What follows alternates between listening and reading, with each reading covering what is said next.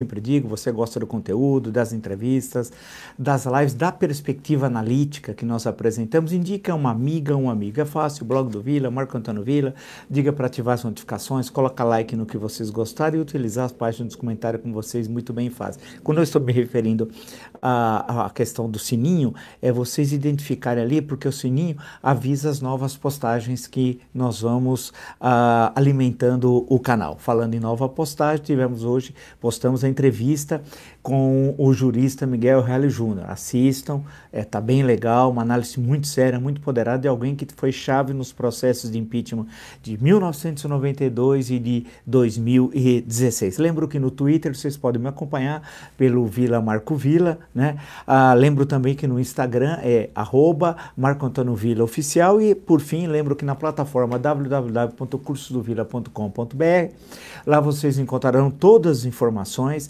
sobre os três cursos curso que estamos oferecendo, ou seja, é, História da Ditadura Militar no Brasil, 64 a 85, a História Política das Constituições Brasileiras, das sete constituições do ponto de vista da história política e, finalmente, o que é fascismo. Basta acessar, portanto, a plataforma www.cursodovila.com.br. Só lembrar muito rapidamente que muitos mandaram imagens, né, aqui do CEAGESP aqui em São Paulo. Hoje teve, foi lá uma pessoa, se não me engano é Renato, se eu não enganado, um, o teu direito que foi lá protestar de forma ordeira, tal, contra o Mandrião e foi ameaçado, quase agredido, foi uma coisa assim terrível, o que mostra que uh, uh, o comportamento neofascista e neonazista do bolsonarismo é uma constante, ou seja, não é exagero esse tipo de conceituação. Né? Isso que é importante. É uma conceituação que acerta em cheio no tipo de, é, vamos chamar dessa malta, né? É, que segue esse cidadão que infelicita o Brasil. Né? Foi algo realmente grave, muito sério. A polícia demorou, inclusive, para agir. E não é a primeira vez que a polícia demora para agir. É, vamos lá então. É a questão hoje, passando por todo o noticiário, né? a gente vê algumas coisas, mas eu eu acho que eu tive a oportunidade de ter uma conversa à tarde e me fez pensar algumas coisas para a gente sair de uma, de uma questão mais pontual e buscar uma análise mais estrutural. Vamos é, para tentar entender. Né? É difícil entender o que está acontecendo com o Brasil. Não estou dizendo que eu tenho aqui a resposta pronta, eu abro uma caixinha até a resposta, mas eu quero é, é, compartilhar com vocês as reflexões que eu faço, lendo, estudando outros momentos da história, ou de outros países, ou da história uh, aqui do Brasil. Tem um ponto central que durante 30 anos na sua vida política, que antecede a eleição 2018, o Jair Bolsonaro foi dois anos vereador no Rio de Janeiro e 28 anos deputado federal em Brasília. Durante esses 30 anos, ele manteve, por incrível que pareça, é verdade, uma coerência de um discurso neofascista e neonazista. Ele repetiu isso durante 30 anos e ah, defendeu tortura, defendeu torturadores, defendeu ditadura, teve falas racistas, homofóbicas, tudo. Defendeu o fuzilamento de presidente da República do Brasil, que estava no exercício do cargo, e, e foi indo, tudo isso. E nada, nada, o Estado Democrático de Direito não deu a mínima importância a ele, achando que era um sujeito para alguns, entre aspas, gostam de usar essa expressão, que não necessariamente é adequada, mas no sentido vulgar, folclórico. Né? Era um sujeito folclórico, deixa ele falando aí, ninguém o ouve, o que ele fala, ninguém vai ouvi-lo, não dá importância o que ele fala, o tempo foi passando. E com isso ele foi cevando, ele foi plantando o que nós estamos vivendo hoje. Portanto, as instituições aqui da Constituição de 88 do Estado Democrático de Direito foram complacentes com alguém que queria justamente destruir esse Estado Democrático de Direito, destruir em especial a Constituição de 5 de outubro de 88. E assim ele o fez. Né? É, é, e nesse sentido teve uma linha racional, o irracionalismo bolsonarista, atacando, atacando, atacando, atacando, desqualificando, desqualificando e desqualificando as instituições. E elas deveriam ter respondido, não o fizeram. E muitos levavam na base da chacota as falas do Bolsonaro. Falar, isso é programa lá da RTV, de um programa que ele aparecia, ah, isso é não sei o quê, isso ele fala para aparecer no CQC e assim por diante. Não era assim. A história demonstrou que houve um grande erro. Lembra nesse sentido, numa carreira mais curta e mais trágica, da carreira do Adolfo Hitler na República de Weimar. Também participou da desqualificação do Estado republicano, construída pela Constituição de 1919 na Alemanha, participou lá do, da, do, do Putin, da tentativa de golpe na cervejaria em Munique, acabou sendo preso, mas uma prisão maravilhosa, fantástica, acaba não cumprindo totalmente a pena, e aquilo, inclusive, construiu uma ideia de um santo, e ele foi é, solapando as bases do Estado republicano alemão até em janeiro de 33, quando toma o poder, participando das eleições democráticas até então. Mas o que, que ele fez? A primeira coisa, destruiu o, a Constituição e o Estado republicano alemão, incendiando o parlamento, depois criando uma série de formas de repressão ainda no ano de 33, campo de concentração e a partir de 34 acumulando a chefia de governo, a chancelaria com a chefia é, de Estado. Né? E aí impõe-se em, é, em totum a, a ditadura nazista. Quer dizer, portanto, utilizou-se das instituições democráticas para impor a ditadura. O Bolsonaro não conseguiu chegar nesse patamar, ainda bem Ainda bem. Não conseguiu, primeiro porque nunca teve partido. Agora mesmo, a Aliança pelo Brasil conseguiu 9%, é, 9 das assinaturas. E ele disse hoje, é, estando aqui em São Paulo, que até março define, ele vai entrar num desses partidos centrão, do qual ele permaneceu durante 30 anos. Né? O Bolsonaro navegou, sempre foi um homem do baixo clero uh, e, portanto, a história da Aliança pelo Brasil, do Bananinha ser o teórico do partido, tudo isso acabou. Isso aí foram para as calendas gregas. Mas o que interessa é que ele não tem essa capacidade organizativa que tinha o Hitler, nem a capacidade de mobilização que tinha o Hitler, nem a capacidade analítica, sem entrar no mérito, evidentemente, da, da, do, do, significado daquela reflexão né, do, do nazismo alemão, que tinha os teóricos Hitler, Rosenberg, entre outros né, teóricos do nazismo, que era produto, na verdade, de uma longa carreira é, dentro da Europa, parte dela produzida, essas ideias na França e algumas na Inglaterra, né, que acabam chegando à Alemanha e lá permitindo a, a formação do partido nazista até é, é, todos os acontecimentos que nós sabemos que ocorreu a partir da tomada do poder em janeiro de 33. No caso nosso, aqui do Brasil, o Bolsonaro não tem. Primeiro, o nosso pensamento autoritário, e aí é interessante, vamos pensar analiticamente, sair dessa pobreza analítica que a gente vê por aí, né? O nosso pensamento autoritário é diferente do dele. Historicamente, o autoritarismo no Brasil, ah, se você for lembrar, são os desiludidos da República, são aqueles que imaginavam que a República seria algo que ela não foi.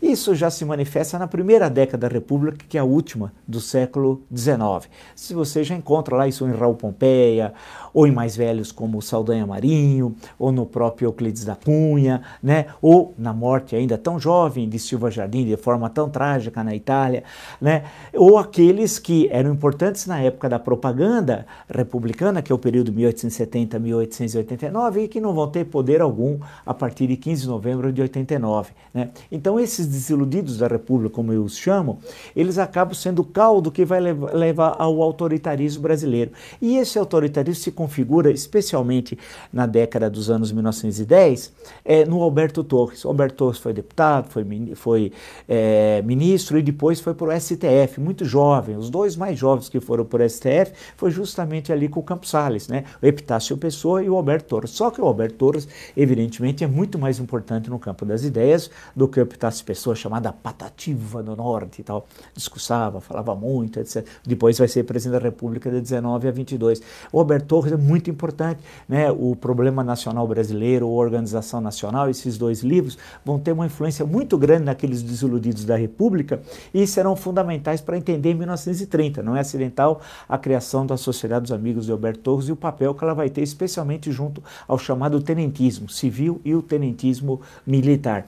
Ah, e ali você tem a configuração também do autoritarismo, né? que já na década seguinte, nos anos 20, o Alberto Torres faleceu relativamente jovem, vai influenciar um pensador que tem como referência Alberto Torres e que vai marcar boa parte do século XX brasileiro, do autoritarismo brasileiro, que é Oliveira Viana. Um, ele escreve um, um O Caso do Império, ah, no momento do centenário, num concurso centenário do nascimento de Dom Pedro II, mas tem um livro importante que depois é reeditado na década posterior, mas eu gosto da primeira edição. Eu gosto no sentido da compreensão da ideia, porque aí ele coloca outras questões europeias que não interessam, mas a primeira edição, ainda na, nos anos 1900, 1920, que é o idealismo da Constituição, que é uma pancada dura, eu tenho aqui, uh, na Constituição de 1891, da defesa da centralização né, uh, de um Estado forte, batendo de frente com os mandões locais e uh, a partir do pressuposto que a reforma, a, a modernização do Brasil se daria por um Estado centralizado, forte, e lá na frente poderia chegar a democracia.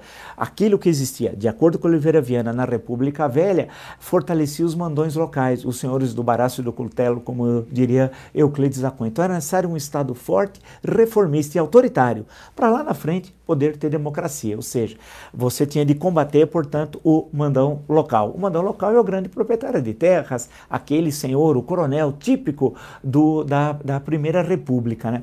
O, o pensamento do Oliveira Mendes vai estar presente em 1930, aquele Estado forte que nós teremos, de 30 a 45, com algum interregno relativo de não tão forte, de 34 a 35, porque com a intentona comunista, muitas das medidas democráticas da Constituição 34 serão suspensas, né? mas que você você tem aqui, e aquilo que vai levar ao, ao rápido crescimento do Brasil a partir de 30. Então, o autoritarismo brasileiro ele está muito voltado, é um autoritarismo reformista, é, é conservador nesse sentido político, no sentido político, e com, que tem um, um, um, um norte marcado pela ação do Estado. Né? E isso está muito presente aonde, vocês vão encontrar claro, na ação dos militares, especialmente depois em 1964. E aí você tem uma presença do autoritarismo brasileiro, tanto dessa raiz nacional, eu falei em Alberto Torres, Oliveira Viana, etc., como aí a herança que vem da França do contismo, do Augusto Comte, o positivismo, e aí o clássico provavelmente seja o João Cruz Costa, né? Positivismo na República, podem ler, ou Contribuição à História das Ideias no Brasil, em que há um espaço grande ao positivismo. Positivismo é chave para entender a questão do Estado forte, a presença dos militares, uh, um Estado centralizado, modernizador mais autoritário né, uh, e nacionalista e com o Estado presente na economia.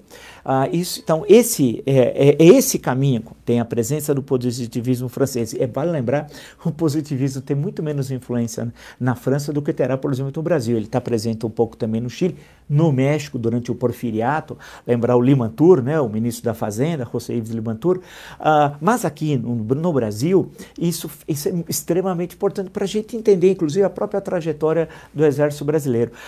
A questão que se coloca, portanto, que o autoritarismo do Bolsonaro é de outro viés, não é esse, que era uma presença, uma longa presença histórica é de outro. É, ele, de um lado, ele pega muito de uma outra herança, que não é aquela que vem ali em Atlântico, não, ela vem do norte dos Estados Unidos.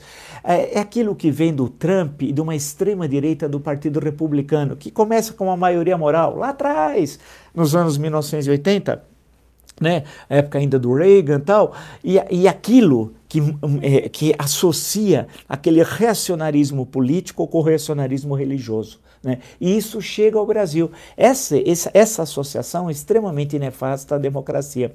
E o Bolsonaro acaba navegando nessa onda. Não significa que ele tenha compreensão desse processo. Ele é um homem limitadíssimo intelectualmente, todos nós nós sabemos. Eu não exagero quando digo que ele tem um vocabulário de 500 palavras, tal, né? Tanto que ele nunca participou de um debate parlamentar ao longo de 30 anos, nunca, Nunca, se você procurar os anais da Câmara dos Deputados, ou os dois anos de vereadores, mas especialmente os 28 anos da Câmara dos Deputados, se você buscar um debate importante que ele tenha travado, não tem nada, nada, porque ele não consegue entender essas questões que eu estou expondo para vocês, claro que de uma forma um pouco sumária e rápida, mas para entender que ele é de outra vertente, não é dessa vertente histórica brasileira, não, é uma que veio dos Estados Unidos. Ah, aqui pode, inclusive, ter uma vida muito curta, eu acho que terá uma vida muito curta aqui. Ah, e essa extrema-direita norte-americana é interessante num país que a gente vai lembrar da independência de 1776, da Constituição de 1787, vamos lembrar dos federalistas, das grandes figuras é, políticas do século XIX americano, lembrar do século XX, de Franklin Delano Roosevelt, etc. Podemos falar do cinema, da literatura, do teatro, das artes plásticas, etc., etc., mas também falarmos do reacionarismo, desse extremismo que está presente. Vocês viram, no fim de semana, o Trump chegou a participar de uma manifestação daqueles que queriam anular as eleições. Ele queria dar um golpe no colégio eleitoral e acabou é, não conseguindo. Né? Mas mais do que isso, ligado a Ku Klux Klan, ou seja, você tem elementos do antissemitismo, do racismo e do reacionarismo exacerbado. Aquilo chegou aqui. E o Bolsonaro, e esse universo que não se desmancha no ar, isso é uma coisa complicada, esse reacionarismo acabou chegando e o Bolsonaro acabou, é, mesmo sem o entender, é, capturando isso para ele. Acabou isso, ele, ele aspirando sem inclusive compreender as questões mais amplas de, do significado desse, desse racionalismo. E aí culminou com uma crise aqui no Brasil, que é a crise do, do governo Dilma, do segundo trágico governo Dilma, né? e do, das mobilizações 2015-2016, da qual ele não faz parte. Ele não fez parte nas mobilizações 2015 e 2016, que foram que foi uma forma, e aí vale a pena parar um pouquinho para comparar 2016, 1992 e hoje. Vamos fazer um pouco, analisar historicamente. 1992, o processo é, de impeachment de Fernando Collor, o, o protagonista principal é, foi o parlamento. O protagonista secundário foram as ruas, com os caras pintados. O movimento fundamentalmente foi no parlamento né, e secundado pelas ruas. 2016 foi o inverso. O elemento fundamental, o, o ator principal, acabou sendo a rua, né? Ah, e as manifestações, as quatro de 2015 e as duas de 2016. Né? É, em 2015, lembrar de março, abril, agosto, dezembro, 2016, março, abril. Né? Ah, e aí o parlamento foi justamente o inverso teve um papel secundário. E agora que nós estamos vivendo em 2020, vamos guardar um pouquinho, como naqueles programas da Palmirinha, vamos guardar um pouquinho para retomar essa questão daqui a pouco, essa, essa receita, tentativa de receita de explicativa do Brasil. O Bolsonaro se aproveita daquela onda do impeachment da Dilma, inclusive daquelas palavras de ordem, da defesa da Lava Jato, do ataque à corrupção, né? E muitos, eu próprio falava, é necessário refundar a República, refundar refundar a República, refundar a República, ou lembrando um republicano histórico, ainda no final do século XIX, é, que dizia: Deodoro da Fonseca só anunciou a República. Até hoje ela não foi proclamada, tal, né? É, então, dentro daquele espírito é, da coisa pública, ser coisa pública, res pública, né? Aquele entusiasmo que era possível mudar o Brasil, ele pegou uma carona nisso tudo e acabou sendo eleito presidente. Num processo eleitoral que nunca mais se repetirá, nunca mais se repetirá. Teve especificidades, né? De um lado, a dificuldade de atores políticos, é, alguns de expressão que tinham sido já governadores governadores, ministros, etc., de entenderem o que estava ocorrendo e que linguagem o eleitor gostaria de ouvir e de propostas de gestão de Estado, né? É, o desgaste do PT que solapou as bases do Estado Democrático de Direito através do mensalão, petrolão, tudo aquilo, né? tudo aquilo presente, forte, aquela desmoralização das instituições, né? e, e a população com raiva, e a raiva não é um bom conselheiro para o voto, mas aquela raiva que muitas vezes se distanciava de uma análise racional do processo eleitoral de 18. Isso explica que essa raiva tenha, até no primeiro turno, muito mais no segundo, sido apropriada de forma indevida pelo Bolsonaro. E ele teve uma grande sorte, que é o Adélio Bispo. Né? Ah, o atentado de 6 de setembro, lá de Juiz de Fora, em 2018, foi fundamental para a sua estratégia. Não é que ele produziu o atentado, ele organizou nada disso, ninguém está dizendo isso.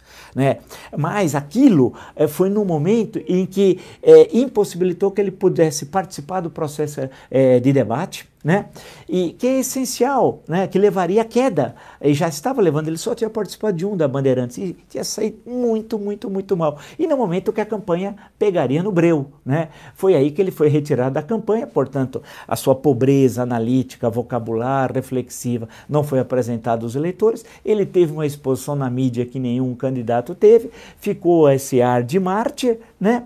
E ele acabou chegando ao segundo turno. No segundo turno ele encontrou algo que ele também ele queria. O que ele queria polarizar com o PT, porque havia um enorme sentimento na sociedade anti-PT que ele capturou, capturou como se fosse dele, né? Ele fosse uma espécie de republicano, daqueles republicanos históricos que se sentiram desiludidos com a República lá na última década do século XIX. Ele como se ele estivesse recuperando esse republicanismo sincero e ele representaria isso no embate com o PT na campanha. Não participou também do segundo turno de nenhum debate, poderia até em termos é, físicos de participar, né? Mas arrumou subterfúgios na área da medicina para dizer que não tinha condições, poderia ao menos ter participado de um ou dois debates, né? mas não o fez e ficou tão marcado por essa polarização que ajudou, além dos fatores anteriores, né? listados no primeiro turno, ele vencer as eleições. Ele se apresenta mesmo para os eleitores na noite do dia 28 de outubro, é pavoroso. Eu, quando eu vi aquilo, evidentemente que eu conhecia, inclusive tinha estado com ele 40 minutos em 17, 2017, é, foi um desastre a falar dele. Eu falei, meu Deus, se ele for fazer tudo isso, vai ser um desastre. E o que acontece?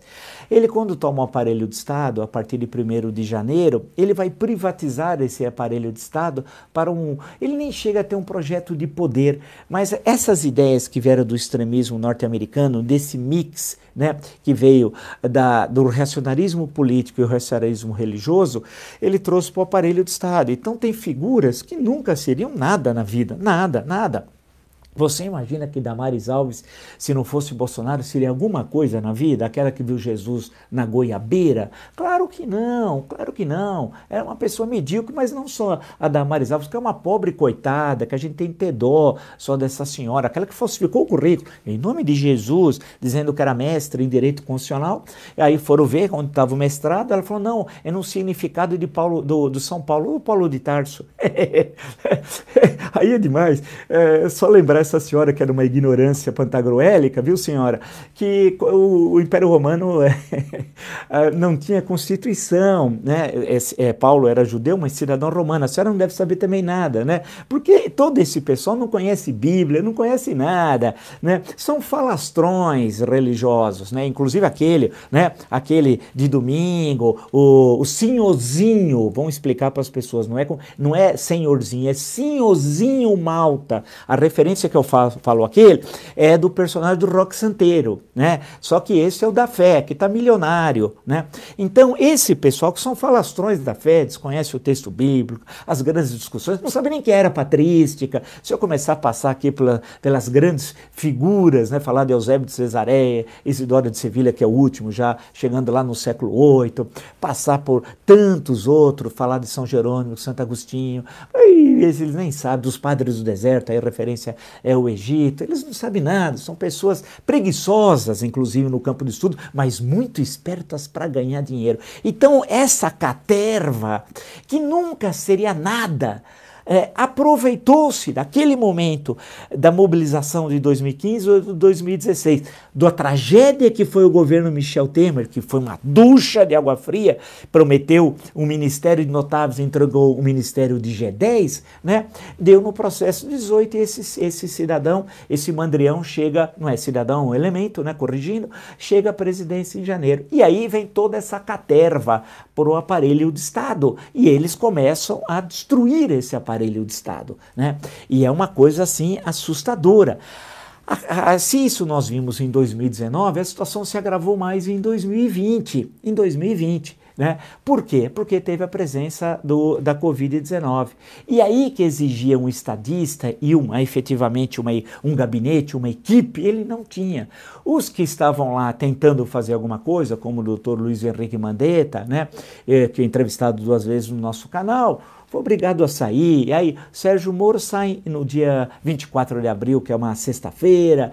O general Santos Cruz já tinha saído antes. E aí começa esses que estavam até imaginando que era possível fazer alguma coisa no governo Bolsonaro, tiram o time de campo. Né?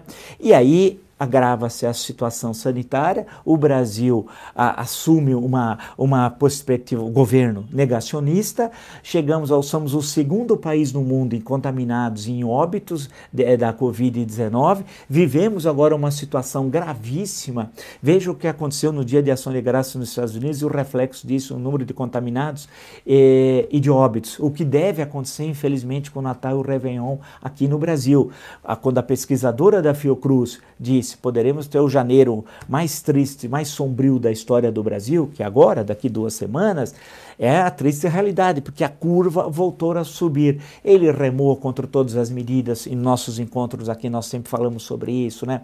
A questão que envolvia o isolamento. Hoje voltou a falar sobre isso contra a vacina aqui em São Paulo. Deu, fez falas absurdas, dignas de um marginal. Quando eu digo do marginal, alguém que está à margem da lei. E por quê? Aí vale um parênteses. No meio desses quase dois anos de balbúrdia, de caos, do Brasil perder a sua identidade internacional, se transformar transformar num Estado párea, de termos uma situação econômica gravíssima, dele ter jogado, pegado essa, esse reacionarismo da extrema-direita americana, mais o reacionarismo uh, religioso, isso vai ficar aqui no Brasil petrificado, porque dois anos permite, infelizmente, pelo tempo, a petrificação. Ele logo vai sair, ele vai ser página virada, que isso não vai permanecer. Né? Mas a questão que se coloca é que esse ódio bolsonarista, esse racionalismo, o negacionismo, né, o culto da ignorância, tudo isso vai, vai permanecer numa parte da sociedade, sociedade brasileira. Né? E o ano de 2020, com tudo que nós estamos assim desse ano que não termina, nada indica que o ano que vem vai, vai mudar em termos de perspectiva do governo. Pelo contrário, a tendência, como nós sempre apontamos aqui, é, dessa crise né, latente que vai ser potencializada ainda mais numa crise no desemprego, na crise econômica, na permanência da crise sanitária, na questão da vacina e poderemos chegar a uma combustão, uma explosão nessa sociedade. Aí você pode dizer o seguinte: pô, mas o presidente nesses dois anos estava preocupado com essas questões? Né? Não estava, ele estava preocupado com seus negócios particulares, a rachadinha. Hoje eu até brinquei à tarde participando de uma live brinquei dizendo o seguinte: quando ele viu que o Arthur Lira em Alagoas teria o esquema movimentado no, com o conjunto dos parlamentares de Alagoas, segundo as denúncias, 250 milhões de reais num estado pobre como Alagoas, ele deve ter chamado o Arthur Lira e falou assim: ô oh, cara, ô oh, cara, ô, ô, ô, aquele jeitão dele bem educado, pô, eu fico é, pegando dois mil, dois mil reais, dois mil reais, dois mil reais, pô, para o Queiroz depositar e você vai dar um golpe, né, em proporções muito maiores. Ensina para mim, né, porque para ele ele, tudo isso que ele fez, esses atos criminosos, eles não têm para nós é, são atos criminosos, para ele não. Por exemplo, estou citando aqui o antagonista, ele quando perguntado hoje por um, por um, por um indivíduo aí sobre os, os cheques que o Queiroz depositou na conta, ele diz o seguinte, como falei desde o começo, aqueles cheques do Queiroz ao longo de 10 anos foram para mim, não foram para ela. Mentira! Não é cheques em, em 10 anos, não foi, alguns foram poucos depósitos na conta da Micheque. É, 89 mil reais por 10 anos dá em torno de 750 reais por mês. Mentira, mas como entrevistador não é um entrevistador mesmo, devia falar para ele, pera, bola no chão. Não, não é em 10 anos foram alguns depósitos realizados na conta da sua esposa. E o que eu pergunto para o senhor é o seguinte: qual a razão desses depósitos? Houve um empréstimo, o senhor lançou no imposto de renda? Porém, o entrevistador muito amigo não perguntou isso. Veja quando eu estive com ele em 2017 a história dos 200 mil reais. que ele, eh, veja lá como ele começou a falar, e eu peguei ele na mentira, né? Mas esse com esse daqui né, é só valente com, com cachorro morto. Então, a questão, a questão que se coloca é que para ele isso aqui não é crime. Todas as relações que ele teve com, com Queiroz, com Adriano, com Rony Lessa, com o escritório do crime, rachadinhas, é, é, é, ele ter comprado em 10 anos com a mulher 02 14 imóveis, dos quais metade ele pagou em dinheiro vivo. Como é possível isso? Quer dizer, ele construiu um império imobiliário e é impossível com o salário que ele recebia de deputado federal. Será que ninguém tem coragem de falar isso para ele? Né? Poxa, como é que o senhor comprou 14 imóveis em 10 anos, metade paga com dinheiro vivo, sua, quando a sua renda como deputado federal não era suficiente para isso? É tão simples perguntar isso, né? Os que perguntam para ele lá, o, aquele pessoal, por que não perguntam? Não é uma coisa tão simples. E ele tem de responder porque ele é figura pública.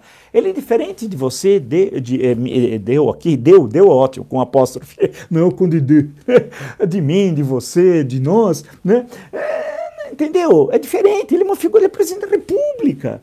Compare isso a outros, a outros momentos que nós tivemos, as acusações que pesavam sobre o Collor, comparadas com o do Lula, com o perdão, com o do Bolsonaro, e as que sobre Dilma, compara com o Bolsonaro. Pô, é uma evidência clara, clara, clara, clara, clara, clara, de uma coisa para outra. E eu hoje citei o episódio de, na madrugada de 5 de agosto de 54, o atentado da rua Toneleiro a morte do Major Rubem Vaz, que estava acompanhando Carlos Lacerda. Aquilo, 19 dias depois, vai levar ao suicídio do presidente da República na manhã do dia 24 de agosto. E nada que você poderia associar ao presidente Getúlio Vargas. Mas é que o padrão de moral era outro. Essa é uma outra questão que nós temos de pensar, o padrão de moralidade política e pública. Né? Para a gente tentar refletir um pouco mais, de forma mais qualitativa, saindo um pouco né, é, dessas análises de profundidade de Pires, mas tentando fazer uma, será que nosso padrão de moralidade política, de moralidade pública mudou ao longo do tempo? Né? Por que o Bolsonaro pode fazer tudo o que ele fez até hoje, desqualificando instituições, quando nenhum presidente fez isso ao longo da sua história e nada recai sobre ele? Por quê? Porque a sociedade civil não reage. Só a pandemia explica. Porque o, eu falo sociedade civil, falo das entidades de classe, sindicatos, etc. Né? Porque os partidos políticos não agem como agiram no passado? São muitas perguntas. É difícil quando nossos encontros, eu sempre coloco também perguntas e nem sempre apresento as respostas porque não as tenho no momento, né? Eu quero compartilhar isso também com vocês, mas é de entender. Enquanto isso, ele fica fazendo a pequena política de golpe, os golpes. Né? Ele é um golpista. Né? Rachadinha é peculato. Né? Ele, agora ele pode fazer peculato ao cubo na presidência da República, né? favorecendo o lobby das armas, por exemplo. Claro que eles vão estar ganhando dinheiro aí por trás. Ou não, ou você acha que ele está fazendo isso por, por coerência ideológica? Que coerência ideológica? Para ele só importa o dinheiro. Se você passar pelo livro O Cadete e o Capitão, veja que o, que o Coronel Pellegrino, no laudo de 1983, falou sobre ele. Né? Que eu já li algumas vezes aqui. Ele quer dinheiro, ele quer, mas não vai ter isso no, no exército. Por isso que ele saiu e foi obter esse dinheiro aonde? Na política. Mas o salário não era suficiente de vereador e depois deputado federal. Aí era importante colocar os outros filhos, a primeira mulher, e o fez, né? E é ter a rachadinha. Né? Ah, que a rachadinha, o INHA, diminui o crime né? Como se fosse uma brincadeira. Não, foram milhões e milhões de reais de dinheiro público que foi desviado para uma organização criminosa. Daí que eu abrevio, como abreviam todo mundo, numa Orcrim. Orcrim é uma organização criminosa. E claramente, segundo todas as denúncias, uma organização criminosa. Peculato é desvio de dinheiro público. E quando você tenta disfarçar esse desvio, é comprando imóveis, é loja de chocolate, etc., é lavagem de dinheiro, assim, de uma forma muito primária tal. Né? Só aí já são três crimes, puxa vida E por que as coisas dele não andam? Enquanto isso, aprofunda-se a crise do país. Aí teríamos de tentar responder à questão da crise das elites, que é uma bela discussão. Uma crise das elites, e elites no sentido o mais amplo possível. Não estou só falando em termos de, de origem social, não é isso. É no sentido sociológico. Aí teremos de pensar se esse, se esse não seria um caminho explicativo. Nós chegamos ao ápice, vamos chamar assim, da crise das elites, e que vai ter esse, eh, vai ter de chegar a um ponto de ruptura, de cessura. E aí, vamos ver o que vai acontecer. Eu acho que pode ser que isso se, ocorra no primeiro trimestre. Não pense que essa pesquisa Datafolha, volto a dizer, ela seja um elemento explicativo. Não é. Lembra que eu comentei ontem, brincando, pegando há seis meses atrás das eleições municipais, maio comparado com novembro, quem ia ganhar as eleições? No primeiro turno, inclusive o russomano. Claro, não havia candidatos, não havia debate, não havia clima eleitoral, não havia propostas, não havia os outros, só havia ele, efetivo conhecido por um programa de TV. A mesma coisa que o Bolsonaro agora. Não tem os outros. Né? Não tem avaliação da sua gestão, no debate político não tem propostas, não tem os outros para participar, apresentar suas ideias, debater, mobilizar. O que aconteceu com o Russomano? Aquilo que nós tínhamos previsto aqui, o cavalo paraguaio. Idem se o Bolsonaro chegar ao processo eleitoral de 22, que eu acho que não chegará. E já demonstrei as razões né, constitucionais, porque o único caminho é o caminho democrático republicano, que é o crime de responsabilidade. Ou também tem as ações no TSE, mas tem o crime de, de responsabilidade. Se nós tivermos um tri primeiro trimestre, como está sendo desenhado agora, inclusive com a senhora da Fiocruz, já que o primeiro mês do trimestre, janeiro, vai ser o mais sombrio da história pelo número de mortes, de acordo com ela, foi o que ela disse e falou no Roda Viva, brilhante o Roda Viva, por sinal de ontem, excelente, hein? registre. Né? Mas as questões econômicas que estão sendo desenhadas, uma profunda crise, micro, pequeno e médios é, empreendedores, com aumento da disparada taxa de desemprego, com o fim do auxílio emergencial, com a diminuição das vendas do comércio, que vão se refletir nos outros, nos setores primário e secundário da economia, a coisa vai ser feia. Aí volta de férias que o, o falastrão, o, o Pacheco e seu mãe está lenta de férias, ele vai estar voltando. E aí ele vai arrumar um bom motivo para sair e dizer assim: não foi possível colocar em prática meu programa, mas o país poderá estar pegando fogo, poderá estar em chamas. Espero que não. Torço para isso, torço que eu esteja errado. Se você gostou dessa e de tantas outras lives do meu canal, está entre os 548 mil inscritos no meu canal, é, muito obrigado, muito obrigado mesmo. Agradeço, lembro da entrevista com o Dr. Reale Júnior, né? Assistam. No Twitter, Vila Marco Vila, vocês podem me acompanhar. Também é, no Instagram, vocês me acompanharem no arroba, tudo junto, Marco Antônio Vila Oficial e também nos cursos www.cursosdovila.com.br Lá vocês encontrarão os três cursos que nós estamos oferecendo, ou seja, a história da ditadura militar no Brasil, 64 a 85, história política das constituições brasileiras, das sete constituições, do ponto de vista da história política, entenda-se, e o que é fascismo. Basta acessar, portanto, www.cursosdovila.com.br. Nos encontramos amanhã. Até!